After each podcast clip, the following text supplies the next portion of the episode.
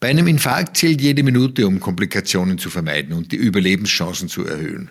Also betroffen von einem Herzinfarkt sind fast immer Personen, die an einer koronaren Herzerkrankung bzw. unter Atherosklerose leiden. Also es besteht durch die Atherosklerose eine Verengung der Herzkranzgefäße, weil sich Plaques an den Innenwänden abgelagert haben. Also der Blutfluss wird akut unterbrochen.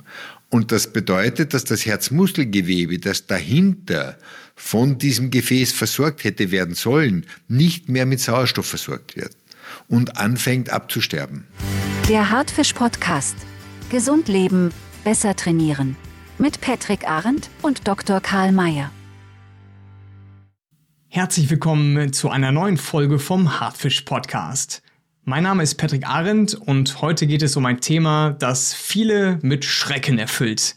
Der Herzinfarkt. Das Furchterregende am Herzinfarkt ist ja, dass er urplötzlich ohne Vorwarnung auftreten kann und im schlimmsten Fall tödlich endet, wenn man nicht dringend etwas dagegen unternimmt. Jährlich erleiden rund 32.000 Österreicher und Österreicherinnen einen Herzinfarkt. Die Chance, das zu überleben, liegt bei sofortiger notärztlicher Behandlung bei 80 Prozent, ansonsten bei nur 40 Prozent. Sie sehen also, jeder von uns sollte über das Thema Bescheid wissen. Falls Sie uns noch nicht kennen sollten, Hartfisch hilft Menschen mit Herz-Kreislauf-Störungen oder chronischen Erkrankungen, ihre Gesundheit zu fördern und die Lebensqualität zu steigern. In unseren Online-Videokursen zeigen wir Schritt für Schritt, wie sich mit gezieltem Training Ausdauer, Kraft und Beweglichkeit verbessern lassen.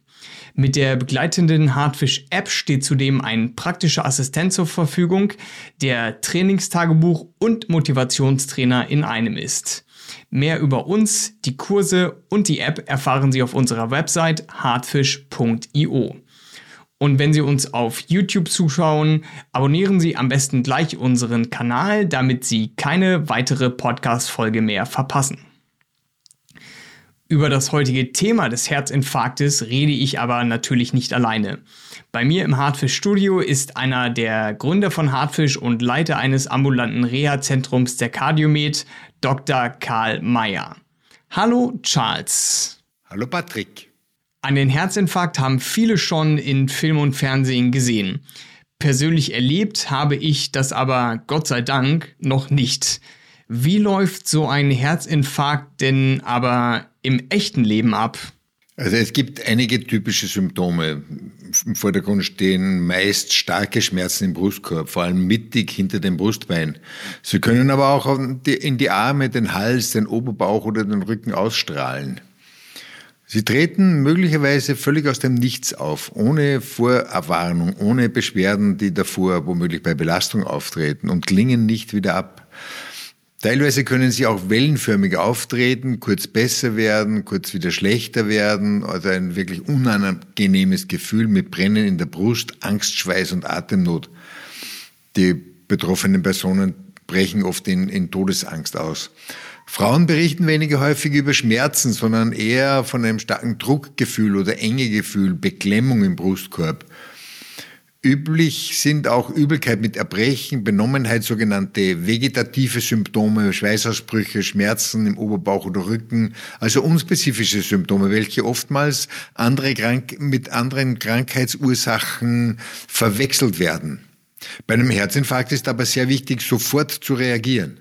Atemnot, enge Gefühle und Schmerzen im Brustbereich, das sind ja irgendwie auch alle Symptome einer Angina pectoris. Woran erkenne ich denn selbst den Unterschied? Also Angina pectoris kann durchaus ein Vorläufer eines Herzinfarktes sein. Das heißt, bei, wenn Symptome bei körperlicher Belastung auftreten und nach wenigen Minuten der Ruhe wieder verschwinden, da besteht noch kein Grund, in Panik zu verfallen. Beim Herzinfarkt treten die Symptome manchmal bei leichter Aktivität oder auch im Ruhezustand auf. Die Schmerzen halten länger an und haben eine noch nie erlebte Beklemmung und ein noch nie erlebtes Ausmaß an Beeinträchtigung.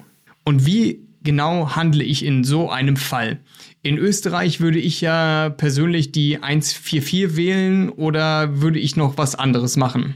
Also es ist sicher vernünftig, sofort um Hilfe zu rufen. Selbsthilfe ist nicht möglich. Nur der Notarzt und das Spitalspersonal können helfen in so einer Situation. Bei einem Infarkt zählt jede Minute, um Komplikationen zu vermeiden und die Überlebenschancen zu erhöhen. Kannst du uns denn erklären, was genau bei einem Herzinfarkt im Körper passiert? Also betroffen von einem Herzinfarkt sind fast immer Personen, die an einer koronaren Herzerkrankung bzw. unter Atherosklerose leiden. Dass Herzinfarkte auftreten ohne diese Vorläuferkrankheiten ist sehr, sehr selten. Also es besteht durch die Atherosklerose eine Verengung der Herzkranzgefäße, weil sich Plaques an den Innenwänden abgelagert haben. An diesen Stellen entstehen unter Umständen Blutgerinnsel, die die verengte Stelle komplett verstopfen. Also der Blutfluss wird akut unterbrochen und das bedeutet, dass das Herzmuskelgewebe, das dahinter von diesem Gefäß versorgt hätte werden sollen, nicht mehr mit Sauerstoff versorgt wird und anfängt abzusterben.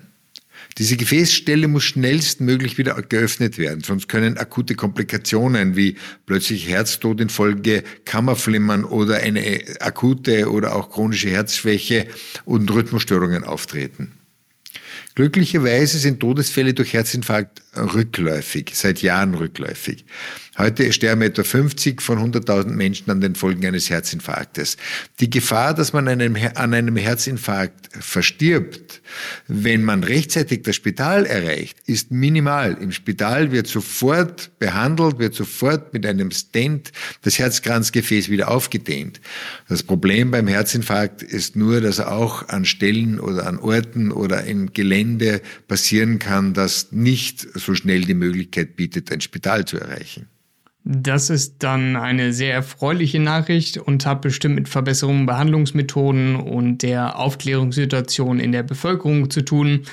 Ich persönlich kann da aus äh, Erfahrung sprechen, denn ein Nachbar von mir hat einen Herzinfarkt glücklicherweise überlebt.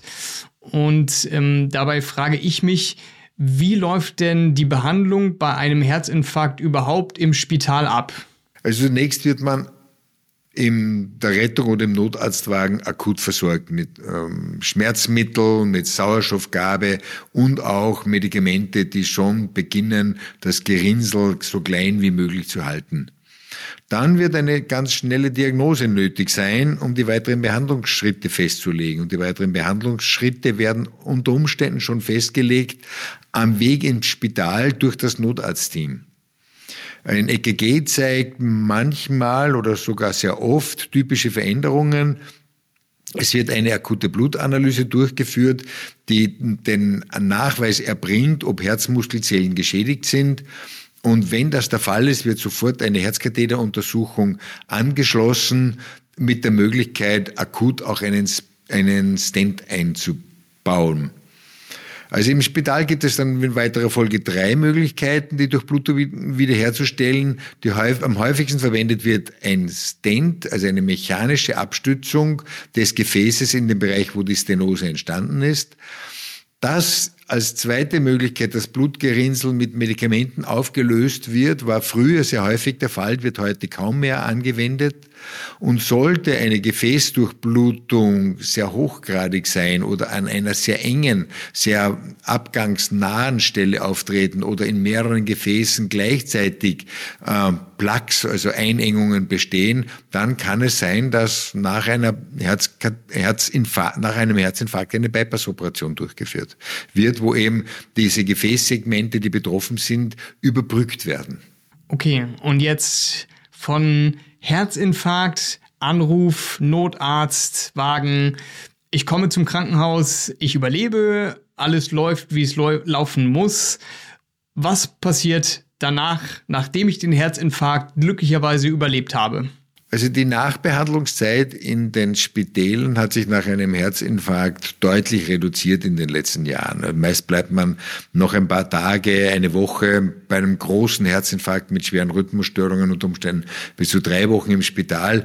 Wenn alles unkompliziert verläuft, kann man aber schon nach wenigen Tagen das Spital verlassen, man wird mobil entlassen. Das heißt, man kann leichte Bewegung anfangen und nach vier Wochen auch wieder zur Arbeit gehen. Ich empfehle auf jeden Fall nach einem Herzinfarkt einen Rehabilitationsantrag zu stellen.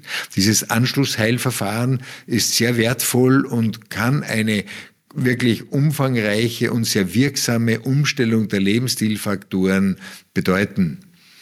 Nach einem Herzinfarkt müssen Patienten auch lebenslang Medikamente einnehmen. Blutblättchenhemmer, Beta-Blocker, ACE-Hämmer und Statine heißen so diese Sammelbegriffe für die Medikamente, die eingenommen werden müssen.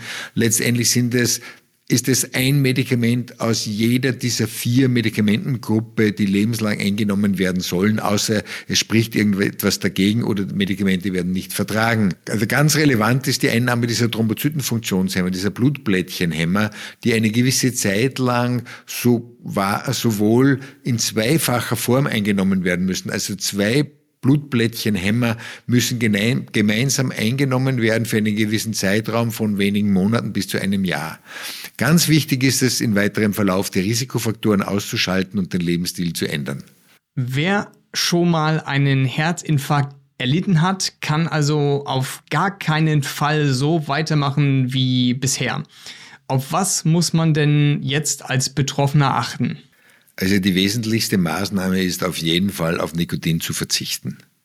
Ähm, man sollte natürlich in weiterer Folge Stress vermeiden, so gut das eben geht. Die Ernährung umstellen auf das, was man Mittelmeerküche oder Ernährungspyramide nennt. Man sollte dadurch das, wenn irgendwie möglich, das Normalgewicht erreichen und den Blutdruck senken. LDL-Cholesterin, also das sogenannte schlechte Cholesterin, ist ein ganz wesentlicher Faktor für die Entstehung des Herzinfarktes und sollte auf einen sehr niedrigen Zielwert gesenkt werden, auf einen Wert, den ansonsten nur Kinder haben, wobei die Gefahr, dass dadurch was passiert, völlig vernachlässigbar ist, weil auch Kinder haben so niedrige Werte und gedeihen und wachsen. Bewegung ist ein ganz, ganz wichtiger Faktor. Es verbessert nicht nur die Leistungsfähigkeit des Körpers und des Herzens, wirkt sich auch positiv auf viele andere der Risikofaktoren aus. Geeignet sind gemäßigtes Ausdauer, Training, schnelles Gehen, Nordic Walken, das sind sogenannten Cardio-Trainingsmethoden wie Radfahren, aber auch Schwimmen, Skilanglaufen, vor allem aber Ergometertraining. Ergometertraining ist sicher die nachhaltigste, sicherste und wirksamste Methode, seine Ausdauerleistungsfähigkeit zu steigern. Am besten natürlich zu Beginn unter medizinischer Aufsicht oder eben mit Hilfe der Hartfisch-App, einer zertifizierten Applikation zum Erlernen eines wirksamen und sicheren medizinischen Trainings. Das hilft nicht nur beim Trainieren, sondern auch beim allgemeinen ähm, Ändern des Lebensstils. Sicherlich möchten jetzt aber viele da draußen wissen, wie hoch ihr persönliches Herzinfarktrisiko ist. Wie lässt sich dieses Risiko denn berechnen? Also es gibt Schnelltests, die man im Internet findet. Ähm, diese Schnelltests sind eher verwirrend. Also ich würde das am besten mit dem Arzt besprechen. Eine gesunde Untersuchung sollte ab dem 35. Lebensjahr sowieso jedes Jahr erfolgen. Und da kann man sehr gut das Risiko einschätzen. Und der Arzt wird dann auch empfehlen, was dagegen getan werden kann, dass so ein Herzinfarkt auftritt. Dann lass mich nochmal ganz schnell zusammenfassen, die vielen wichtigen Informationen, die du uns hier gerade gegeben hast. Ein Herzinfarkt ist denn für viele ein absolutes Horrorszenario, vor allem weil er manchmal ganz unvorhergesehen kommt und schwerwiegende Langzeitfolgen haben kann. Deshalb sollte man früh sein eigenes Risiko einschätzen lassen und sofort Maßnahmen dagegen treffen. Falls es dann aber dennoch passiert, sollte man keinesfalls zögern und den Notarzt rufen, auch wenn man sich nicht sicher ist, ob es sich wirklich um einen Infarkt handelt. Charles, was ist denn deine Kernbotschaft aus dieser Folge? Also ein Herzinfarkt kann durchaus lebensbedrohlich sein, wenn man nicht rechtzeitig handelt. Sofort reagieren ist wahrscheinlich das Allerwichtigste bei einem Herzinfarkt. Am besten lässt man es natürlich gar nicht erst so weit kommen und hält das Risiko für Arterienverschlüsse so gering wie möglich. Die Hartfisch-App und medizinische Trainingstherapie hilft dabei, auch denjenigen, die nach einem Spitalsaufenthalt wieder ins Leben einsteigen wollen. Dann danke ich dir vielmals, Charles, dass du uns hier wieder so viele Informationen leicht verständlich näher gebracht hast und sage, wir sehen uns in der nächsten Folge.